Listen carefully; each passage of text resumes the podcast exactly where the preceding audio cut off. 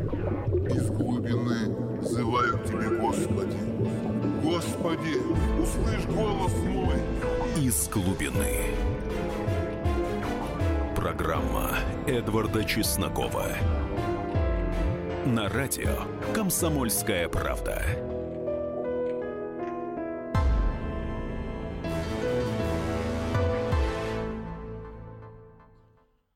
Добрый вечер. Добрый вечер, дорогие друзья. Сегодня программу «С глубины» веду я, Максим Калашников. Это моя дебютная программа. В студии со мной... В студии со мной Татьяна Тильпис, корреспондент «Комсомольской правды». О чем бы мы хотели поговорить? Ну, сначала мы-то думали поговорить о Кудрине, о его неинтересных словах по поводу откладывания майских указов, но жизнь властно диктует свои темы. К сожалению, безвременно ушел из жизни, свел счеты жизни Николай Горбань, кубанский фермер, руководитель ЗАО «Колос». И это дело тесно связано с недавним маршем кубанских фермеров на Москву, неудавшимся, вернее, подавленным. Мы все помним, что на Кубани сейчас сложилась очень сложная ситуация. Там, по сути дела, такой дикий юг. Там идет борьба за, земель, за земли, за очень плодородные земли. И вот Николай Горбань вот в этой борьбе, получается, сказать, сошел с дистанции.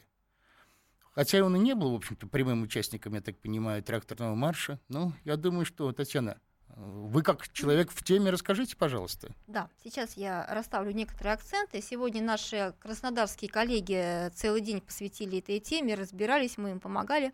И вот такая у нас получилась картина. Действительно, уже который день на просторах интернета бурно обсуждается э, гибель э, Николая Петровича Горбаня, фермера э, из Краснодарского края, из городка Тимашевск. Собственно, с чего все началось? 1 октября э, на своей страничке в Фейсбуке об этом сообщил э, активист Алексей Волченко. Он тоже фермер, э, возглавляет общественную организацию «Вежливые фермеры» и, собственно, вот один из участников этого самого тракторного марша на Москву. Он написал, что да, свел счеты фермер, у него забрали тысячу гектаров земли, он не дождался помощи, вот, по утверждению Алексея Волченко, Николая Горбаня довели рейдеры. Якобы они у него, ну, выражаясь э, грубо, да, пытались отжать землю, тысячу гектаров без малого, он с ними воевал, воевал и пал жертвой вот этой борьбы. Мы начали разбираться, и выяснилось вот что. Во-первых, Николай Горбань не участвовал действительно в этом фермерском а, марше на, на Москву. Кроме того, а, Следственный комитет официально информацию о рейдерах опровергает, уже опроверг. Он действительно оставил предсмертную записку, Николай Горбань, но, по нашим данным, в этой записке он не выдвигает никаких обвинений в адрес неких захватчиков, он говорит о личных проблемах, просит прощения у семьи. И, собственно, что нам удалось выяснить? А у него действительно, ну, скажем так, не то, что проблемы в семье, но такая сложная семейная жизнь. Он был уже человеком в возрасте, 69 лет, Николаю Петровичу. У него был второй брак, молодая супруга, на 30 лет моложе. С первой супругой он развелся, ну, как нам рассказали близкие э, знакомые, э, супруга не выдержала его, его взрывного характера, ну, семейная неурядица. Вторая жена, молодая, двое маленьких детей. И, видимо, что-то там действительно может быть ну, мало ли какие проблемы. Ну, мало ли что, действительно, да, мало ли получается. Что. Татьяна, когда все валится, что называется, сразу, когда подступают проблемы, возможно, всякое, безусловно. О каких-то угрозах в его адрес, э, прессинге со стороны кого бы то ни было, знакомые не подтверждают. Мы изучили вот э, историю его судебных тяжб. Ну, у всех фермеров эти тяжбы судебные, они постоянно длятся. Вот, как на него подавали в суд, даже налоговая, что он там чего-то напортачил где-то с декларациями. А вот так и он там на кого-то подавал в суд. Ну вот одно из последних дел, опять же, были иски пайщиков, его пайщиков к нему. Ну, там у него система какая? Вот эти вот 1108 гектаров земли, они поделены между акционерами. У него ЗАО «Колос», 24 пайщика, а, которые между собой да, поделили вот эти акции.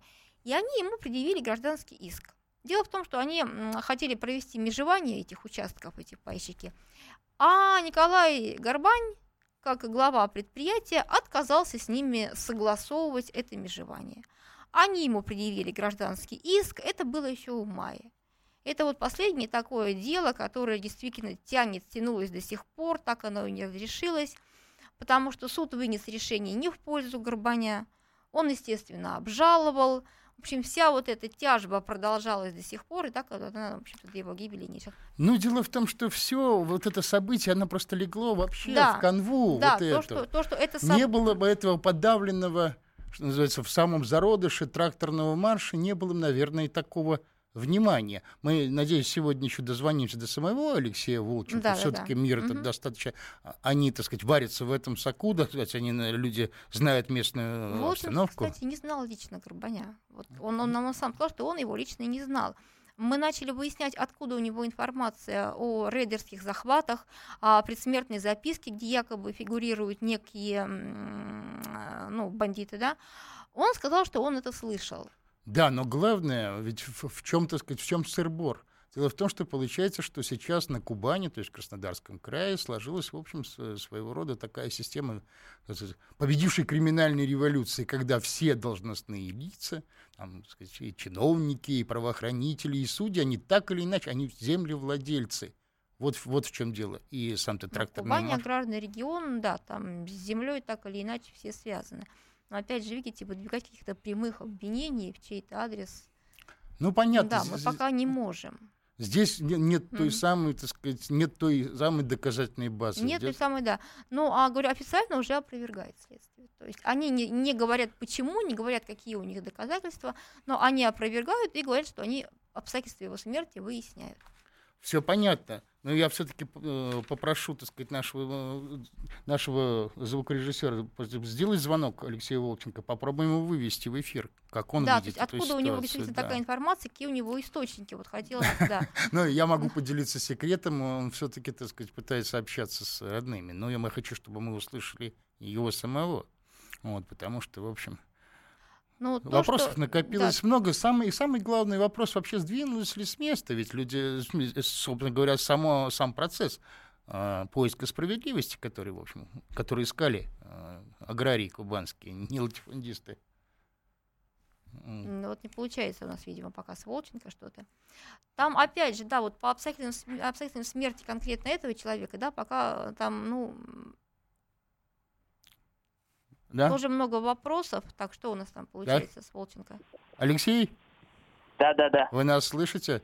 Да, да, Еще раз доб- добрый вечер, Максим Калашников на проводе.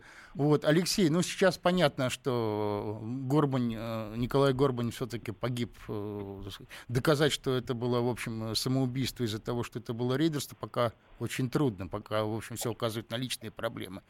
Вот. Но что вы, что вы знаете, откуда вы черпаете информацию о том, что случилось с Николаем? Все-таки прошу поделиться вашей версией. Ну, информации я черпаю от юристов, от адвокатов, которые занимались вопросом э, Николая, как они излагают ситуацию. Потому что на самом деле э, я от них узнал про данную проблему, о том, что случилось. Но как они рассказывают, что очень большое давление оказывали юрист ОСК «Октябрь» Петренко Сергей Петрович для того, чтобы отобрать землю. Было подписано якобы соглашение о передаче земли в ОСК «Октябрь». Хотя город сам не хотел передавать землю непосредственно в октябре. В октябрь. То есть, э, Алексей, Поэтому... надо, наверное, пояснить, что вот этот э, сельскохозяйственный кооператив «Октябрь» — это один из латифундистов, и он, в общем-то, получается, он, э, он был заинтересован в этой земле, в эти тысячи гектаров. Я так правильно вас понимаю?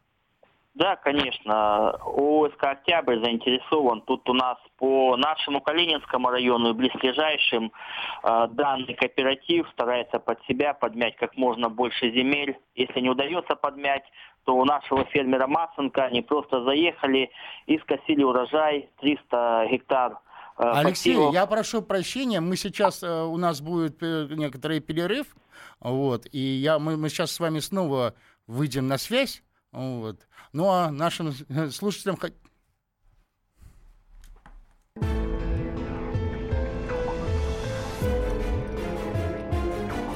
Программа Эдварда Чеснокова. Из глубины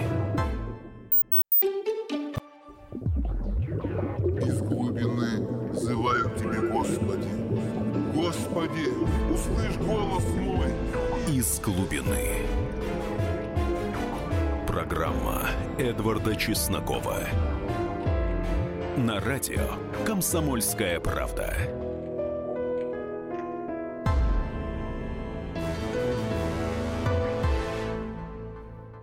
Итак, мы продолжаем углубляться в обстоятельства того, что сейчас происходит на Кубани, вокруг вообще земельного вопроса фермеров. И на связи у нас Алексей Волченко, лидер тракторного марша. Алексей, э, мы перед перерывом говорили о том, что идет наглое давление на латифундистов, то есть крупных магнатов земельных, на честных фермеров. То есть просто на поля является, убирает урожай. Так я понимаю. Да, совершенно не имея на то никаких оснований, загоняют свои комбайны и убирают урожай. В это время стоит полицейский и ничего абсолютно не делают. Такая ситуация. То есть... Урожай убирается, а потом говорят, ну, ребята, ну, обращайтесь в суд. А самое главное, урожая убрали миллионов на 10 с фермерского поля. Фермер посадил этот урожай, обработал. А они просто заехали и убрали.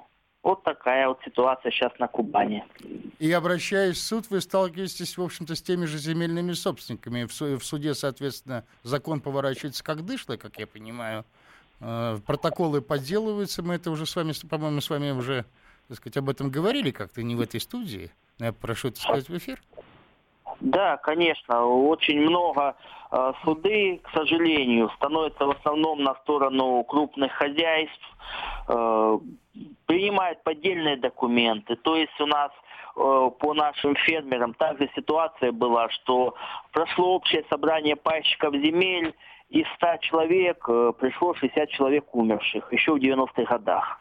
Провели собрание, ну, когда обратили внимание на это, написали заявление в полицию о том, что, ребята, ну, это ж невозможно, в принципе. Ну, крупный агрохолдинг подал в суд и сказал, нет, нет, это законно. И, и полиция тоже, получается, что называется, оказалась на той же, на той же стороне. Вы, так сказать, вы пришли и натолкнулись на фактически тех же людей. Получается, что попросту ну, добиться справедливости, из-за чего фермеры вообще начали данный тракторный пробег, в связи с тем, что попросту добиться справедливости на Кубани фермеры не могут.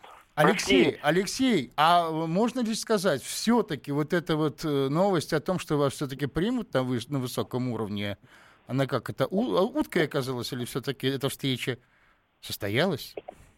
Ну, на самом деле-то нас на высоком уровне приняли некоторые наши руководители. В частности, мы общались э, с Борисом Титовым, это у нас уполномоченный по правам предпринимателей. Сейчас его заместитель Стариков Иван Валентинович э, плотно занимается нашими вопросами, нашими проблемами, добивается создания федеральной комиссии то есть в нее должны войти Верховный суд, Генеральная прокуратура, ФСБ, Следственный комитет – для того, чтобы приехать на Кубань и изучить э, истории фермеров. И если там есть основания, то возбуждать уголовные дела и людей, которые приняли вплоть до неправосудных решений, даже возбуждать уголовные то дела. То есть пока идет, э, Алексей, на уровне омбудсмена, то есть защитника прав э, предпринимателей. То есть пока все это еще только планы.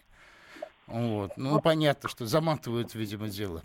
Хотя я понимаю, что если, если сейчас раскрутить весь этот клубок, то будет дело, ну, не хуже, чем дело Медунова в начале 80-х, кстати, тоже на Кубани. Или какого-нибудь Мингрельского или Ленинградского дела при Сталине.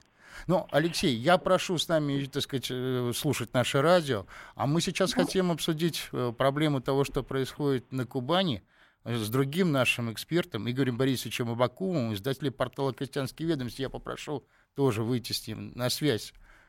Ну, пока он выходит, вот, я хочу сказать, что о том, что мы действительно на Кубани мы имеем дело не просто с каким-то так, аграрным вопросом, это, по сути дела, вопрос о дееспособности нынешнего государства как такового. Ну вот опять же возникает вопрос, то есть у нас аграрных регионов по стране не только Краснодарский край. Почему у нас гремит тогда именно Краснодарский край? Вот, э, тоже. У нас и Ростов, и Воронеж, Черноземье. Но Там тоже аграрный регион. Дело в том, что как только марш вышел на Москву, моментально возникла перспектива тому, что к кубанцам присоединятся воронежцы и, и ростовчане, и, так сказать, люди Донского края. К сожалению, юг всегда был очень коррумпирован, даже в Советском Союзе, знаю в общем, по работе своего отца, Вот, вот э, что за семь мужиков, которые сели на трактор, они когда не пошли. О, сп- спасибо. Игорь Борисович, алло. Да-да-да. А, Игорь Борисович, все-таки хочется знать ваше мнение как эксперта. Гибель Николая Горбаня, это было все-таки бытовое некое, вызвано бытовыми некими условиями, или это, вс- э, или это все же часть вот этой вот борьбы кубанских фермеров с крупными латифундистами, с магнатами? Официальная версия, я сегодня разговаривал с заместителем губернатора, э, официальная версия это бытовая. Но, как вы понимаете, у каждой бытовой версии есть э, экономическая составляющая большая. Э, Там кто-то говорит, что у него была молодая жена, и поэтому какие-то там недопонимания, мягко говоря, случились. Ну, как вы понимаете, когда рушится бизнес, то уменьшается количество денег. Уменьшается количество денег, пропадает, э, может быть, даже чувство. То есть считать, что бытовая версия, она единственная, это, наверное, было бы ошибкой непоправимой. Потому что э, у Горбаня были серьезные проблемы с э, землей. Да, нам только что, э, простите, э, Игорь Борисович, нам только что, в общем, Волченко рассказал в общих чертах, А вот- что, что было там. Может быть, у Игоря Борисовича какая-то своя информация? Я прошу прощения, Да. это Татьяна Тельпес, корреспондент «Комсомольской правды». Может быть, у вас какая-то своя информация есть? э, Что там происходило? Какие проблемы были у Николая Петровича? У Николая Петровича были проблемы э, в том, что он возглавлял, он не, не вполне фермер, как бы это сказать, он э, возглавлял бывший колхоз. Да, кол- Э. Когда, когда от этого колхоза откололись фермерские хозяйства, э, когда они получили паевые земли, кто-то начал заниматься э, своим бизнесом на земле и достаточно устойчиво, достаточно уверенно. А он э, возглавлял бывший совхоз э, ООО или ЗАО. ЗАО, ЗАО. «Колос». ЗАО, ЗАО «Колос», да. И туда вложили паи э, люди, которые не хотели заниматься фермером, они просто хотели получать свои дивиденды. Дивиденды в виде э, подсолнечного масла э, определенного количества килограммов, а, в виде зерна, в виде кукурузы э, для поддержки своих э, личных подсобных хозяйств или для продажи. Это нормальная практика, это во всей стране такая практика. Это плод такой незавершенной земельной реформы. В чем, собственно, была суть земельной реформы в э, начале 90-х годов? Э, разделить землю на паи поровну, а потом э, запустить земельный рынок. Каким образом запустить земельный рынок? Дать людям возможность эти паи выделить в натуре, то есть на местности, огородить их колышками. Но вот этого как раз никому сделать и не дали. Никому это, наверное, громко сказано, но большинство это сделать не могло. Ну, Не понятно. могло Игорь Да. Борисович, вообще земельный вопрос действительно запутан. А, Здесь Он- просто он, мутная... Он не просто запутан. Я скажу, что он запутан умышленно. Потому что земельная э, реформа в России, она во всем мире была признана как идеальная. Она была справедливая и бескровная. Это сейчас дело дошло до крови. Понимаете? Ну, к Дело сож- дошло до крови. Я вспоминаю Кущевку, я вспоминаю другие э, менее известные факты, которые, к сожалению, происходят тоже в Краснодарском крае, что в Краснодарском крае самая дорогая земля в стране. Но мне бы хотелось знать, Игорь Борисович, что нужно делать сегодня. У нас осталось еще три минуты. Вот. Я бы хотел... Необходимо- Да, Необходимо что? за- завершить земельную реформу, так как она была начата. Необходимо ограничить латифундии в России. А латифундии в России это, это такой атовизм. Весь мир уже избавился от латифундий, кроме Африки, понимаете? Потому что латифундия – это опасная вещь, поскольку нельзя, чтобы один человек или одна семья владели гигантскими площадями, на которых проживают другие люди. Это же не американские э, агрохолдинги, которые на пустых местах строились. Ну, понятно. они строились. Понятно. Они- Крамольные Да. вы вещи говорите, потому что... Это по- не крамольные вещи, это нормальная абсолютно аграрная политика, которой я занимаюсь уже более 30 лет. Мировая аграрная политика. Это нормально абсолютно. Никаких крамольных вещей я не говорю. Я... Крамольные вещи это то, что у нас происходит. Вот это крамольная вещь. Игорь Борисович, именно в, именно в этом смысле, в общем-то, Я и говорю, что для того, чтобы провести такую земельную реформу, это, по сути, нужно провести антифеодальную революцию. И, в общем-то, хотя, хотя бы в масштабах того же Краснодарского края на Кубани, в общем, фактически надо будет сменить всю правящую верхушку. Так получается. Иначе Вы они знаете, не дадут... в чем дело? Вы знаете, никто не менял правящую верхушку в Великобритании. А уж там традиции, извините, просто незыблемые. Игорь Борисович, а там... вот по поводу но Горбаня, извините, но вас перебиваю, просто время Да. заканчивается. Он куда-то жаловался, этот человек, вот э, Да, по конечно, вашей... он жаловался. Он, Куда? Куда и что ему отвечали? Он, он обращался, он обращался со своими проблемами в администрацию Краснодарского края. И- Игорь Он Борисович, я прошу прощения. У, у нас да. уже, у нас уже истекает сейчас Из глубины. На радио «Комсомольская правда». Из глубины. На радио «Комсомольская правда». Добрый вечер еще раз, дорогие друзья. Мы продолжаем программу из глубины. И только что мы, считаете, закрыли тему чем того, что происходит сейчас на Кубани после, в связи с, гибелем, с гибелью, вернее, самоубийством Николая Горбаня. Теперь понятно, что на Кубани вызрел просто клубок э, коррупции, где э, суперцапковщина, разросшаяся, наверное, до целого региона, который, наверное, идет еще и выше. И для того, чтобы этот клубок размотать, вернее, же, наверное, разрезать, потребуется очень-очень громкое дело, если, конечно, федеральная власть на это решится. Но если начнется на Кубани, то следом, видимо, пройдут протесты и в других южных аграрных регионах, и мы увидим продолжение. Ну, тема э, кубанс- так сказать, кубанских событий, тракторного марша и гибели Николая Горбаня, она была все-таки такая вот горящая. А я сегодня хотел поговорить о том, о том, что сказал знаменитый Кудрин. Ну, Кудрина, наверное, представлять не надо. Кудрина как и Чубайса. Кудрин как и Чубайс, это, видимо, все-таки некая профессия. Он заявил о том, что сейчас нужно бы отложить выполнение знаменитых майских указов 2012 года, президентских указов. Я и прошу включить э, синхрон, а, собственно говоря. Я бы приветствовал расходы на образование и здравоохранение, но получится, если мы повысим там зарплату, то чтобы повысить там зарплату при нерастущих доходах, мы должны будем сократить ремонты школ, обеспечение оборудованием, обеспечение оборудованием и соответствующими материалами больниц. У нас меньше будет в больницах, соответственно, лекарств. Вот это опасный маневр. Я бы сегодня сделал более длительный срок на выполнение этих указов, отложил, чтобы более оптимально выполнять в условиях сжатого бюджета эти обязательства. Вот такое вот достаточно откровенное заявление. Но действительно, давайте вспомним. Майские указы. 7 мая 2012 года, тогда Владимир Путин только-только вступил в свой третий президентский срок, он подписал эти 11 указов. Сейчас, в общем-то, о них вспоминаешь с горькой усмешкой.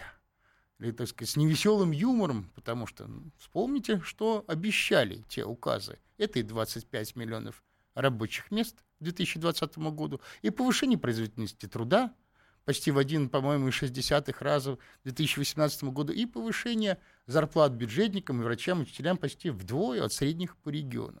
Но самое интересное, что все эти указы, э, в общем, поступали очень, интерес, очень э, так сказать, своеобразно, потому что все расходы по этим статьям, например, по повышению э, зарплат бюджетникам, они спихивались на региональные бюджеты, при том, что все вкусные доходы забрал себе как раз бытность Кудрина, э, министром финансов, вот федеральный центр. Вы, вам вершки, нам корешки. Соответственно, вы финансируете социальные расходы, ну, не имея на это никаких средств фак- фактически. Но в 2012 году еще стояла высоко нефть, тогда баррель стоил, по-моему, 113 долларов.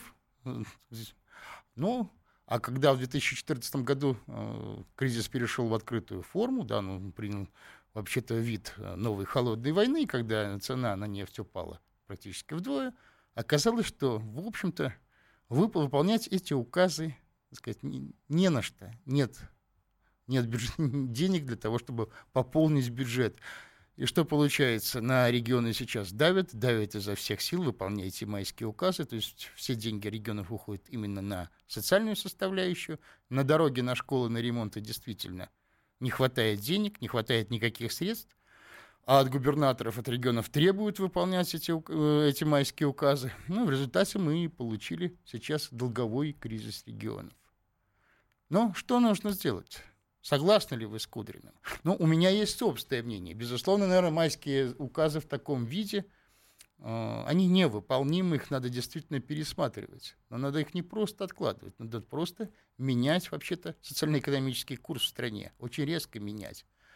И что же получилось? Ведь майские указы писались тогда, когда сохранялась, сохранялась такая высокая сырьевая конъюнктура. Но есть в истории страны страшные 2000 и 2014 годы. Страшные не потому, что жилось, жилось плохо. Наоборот, мы просто проедали тогда нефтяное благополучие. Ведь фактически мы э, с 2000 по 2014 год видели, как э, власть наша сохраняет, как и при Ельцине, сырьевую экономику.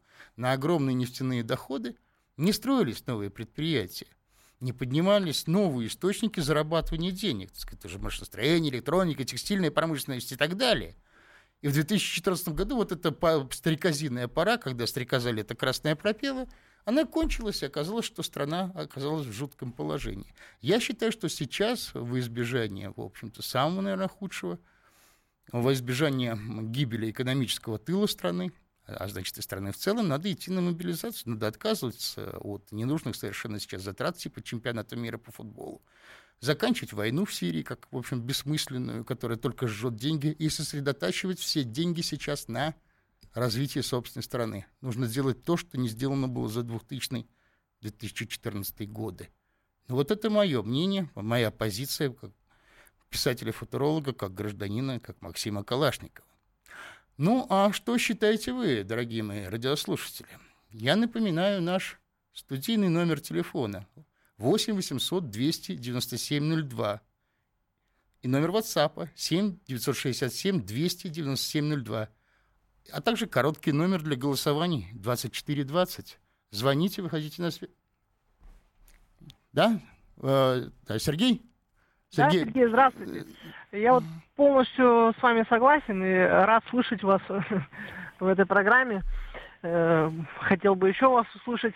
И вот хотела свой комментарий. Мне кажется, что вся эта ситуация происходит потому, как, э, наверное, наша страна после развала Советского Союза стала просто рынком мировым по сбыту всего, что делает Китай, США, Европа и все остальное. А наша как бы власть, по сути, это инструмент управления этим рынком.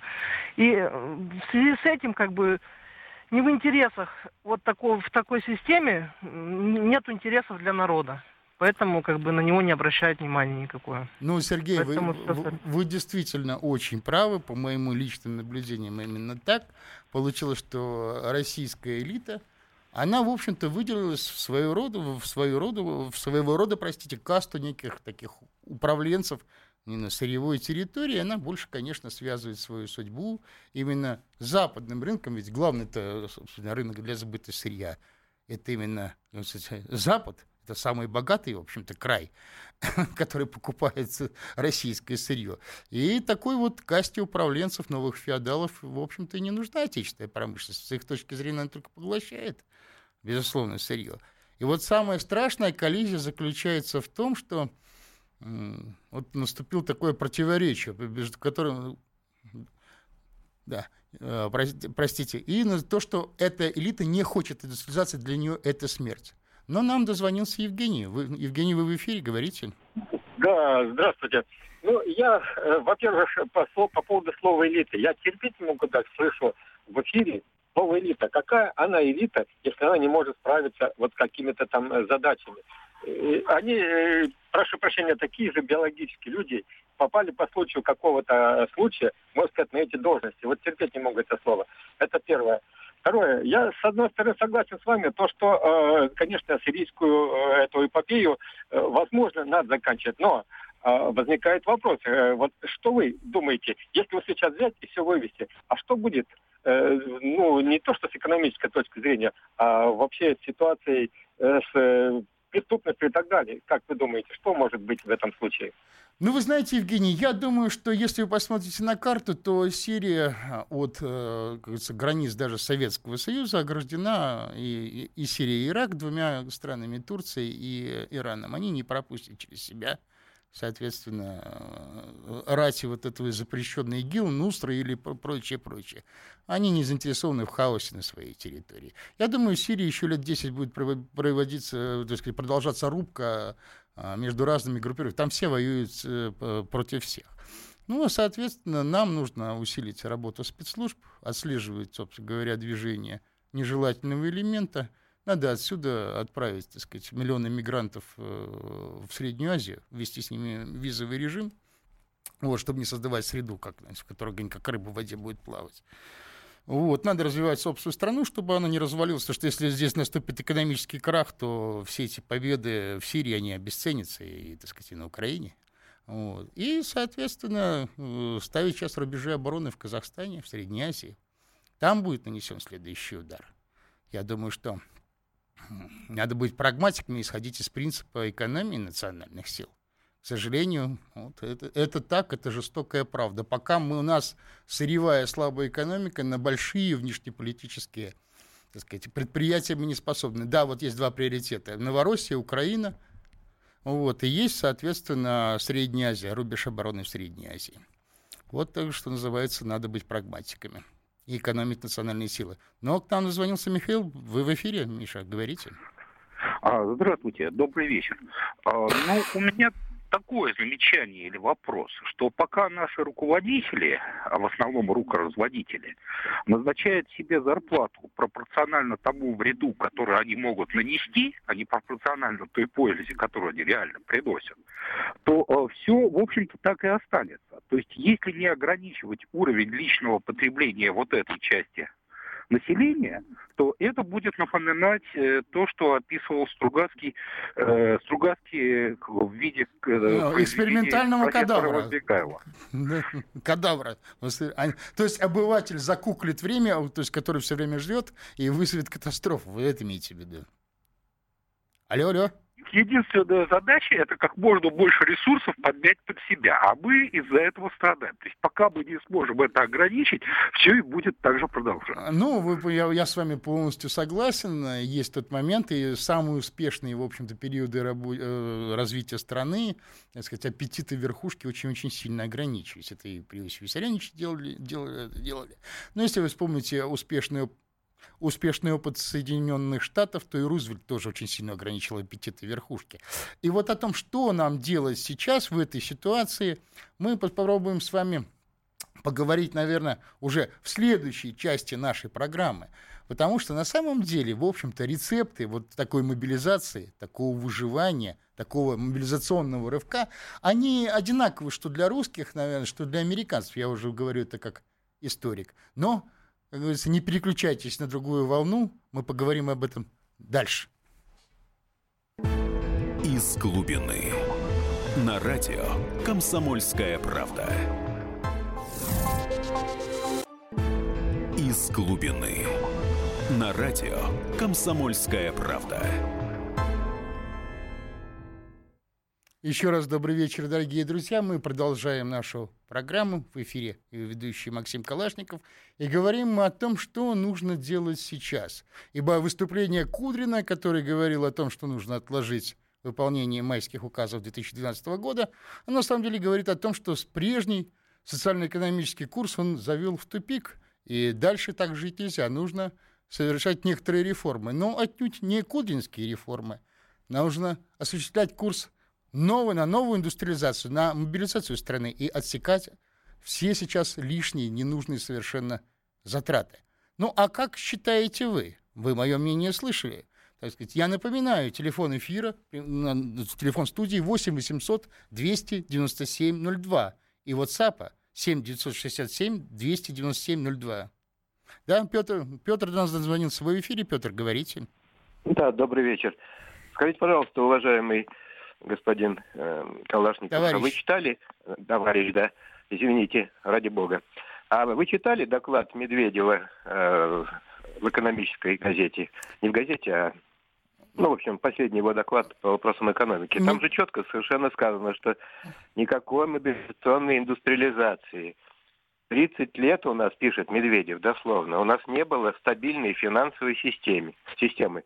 И вот у меня такой вопрос. А что вот нам граждане Средней Азии, они мешали нам создать устойчивую финансовую систему, они мешали нам проводить реформы.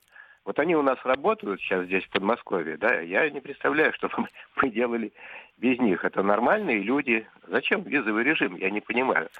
Спасибо вам большое. Спасибо за этот звонок, но дело в том, что все-таки нужно давать э, работу прежде всего своим согражданам, да, своим, своему народу. В данном случае все-таки Российская Федерация — это страна, где живут великороссы на 80%. Ну, считайте, с остальными ветвями русского народа даже чуть-чуть побольше, ну и другие коренные народы. Вот. Ну а то, что а то, что Медведев говорит, э, то, что нужно, последние так сказать, 25 лет нам говорят наши системные либералы, это совершенно, в общем-то, неудивительно. Потому что они не хотят, они не заинтересованы. Они, вы не представляете, как они ненавидят все, что связано с производством. Я просто сидел на заседании правительства и слышал, что они так между собой э, кидают какие реплики. Но до нас дозвонился Александр. Вы в эфире, Саша, говорите. Добрый вечер. Добрый вечер. Максим, ну я как бы ваш, э, так сказать, э, э, не то что там сторонник, но в то же время читаю ваши посты, статьи частенько и ВКонтакте иногда там перепосты делал. Я во многом совершенно с вами согласен, да, и в отношении там проблем экономических. Я что хочу сказать, вот у вас правильно сейчас прозвучало до перерыва, что надо необходима концентрация какая-то, да, вот усилий всех и ресурсов на такой сегодня сложной ситуации. Ну... И да, да, да. И по поводу Сирии согласен с вами, так сказать, вот этих имиджевых мероприятий, которые ничего не дают ни экономике, ни стране в целом.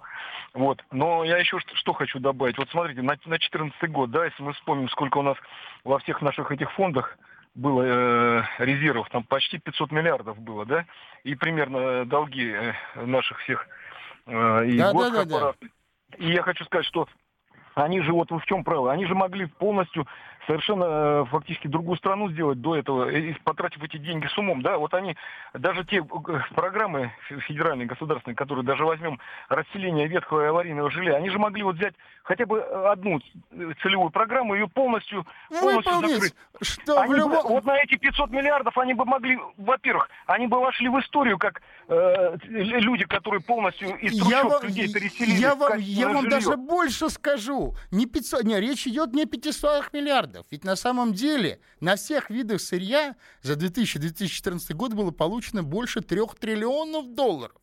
И можно было бы совершенно правильно э, просто-напросто свести все в один толковый план и на условиях частно-государственного партнерства в некоторых отношениях, а не прямых вложений из бюджета, например, где ты можешь еще вторую половину э, денег привлечь, можно было бы создать совершенно новую индустрию – совершенно новую инфраструктуру построить. Вот я сейчас только приехал с агротехнического форума, он сейчас в Крокусе проходит.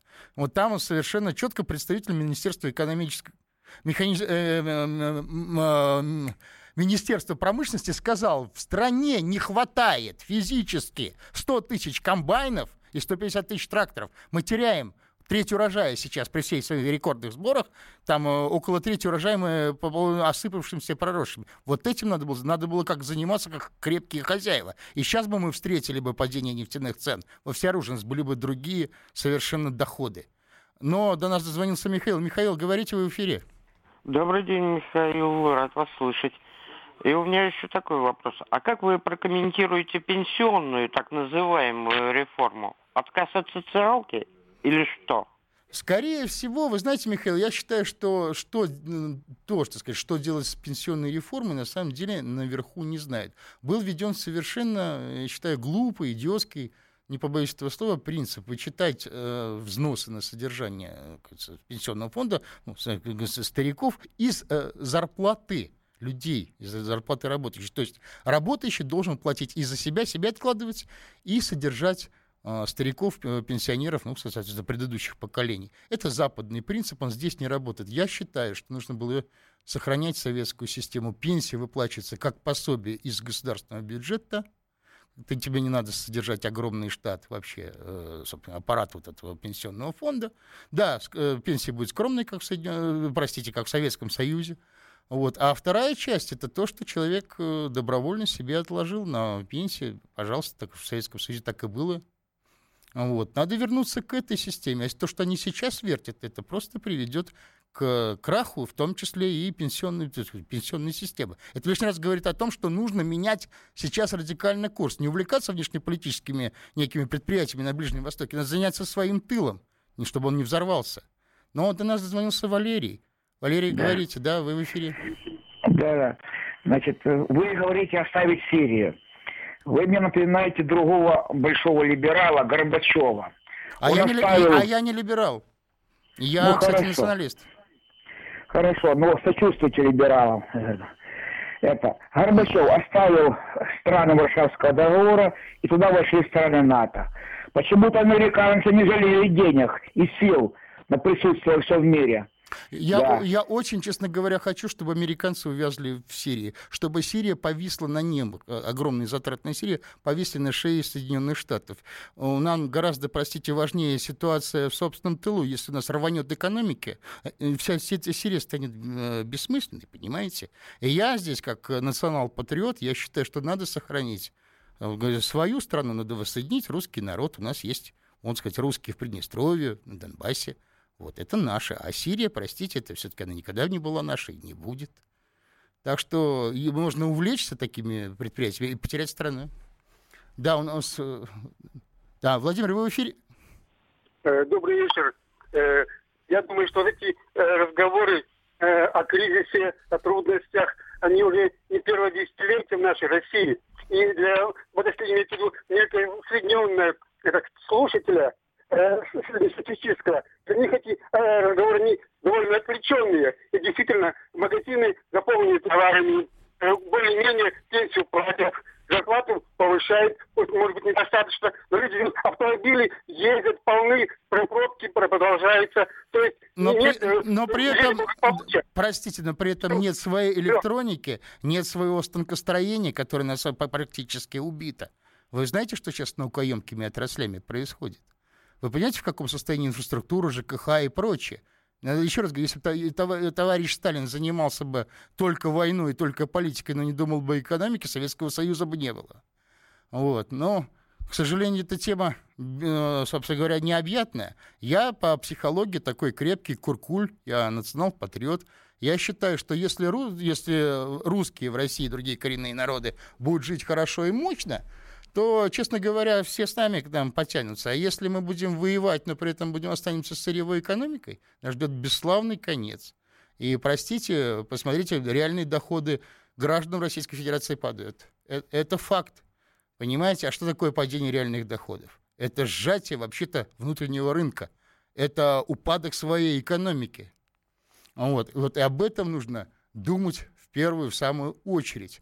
Сначала спаси самого себя – укрепи свой дом, а, сделай его примером, а дальше тогда ты сможешь завоевать весь мир, если же ты кидаешься... Из глубины. На радио «Комсомольская правда».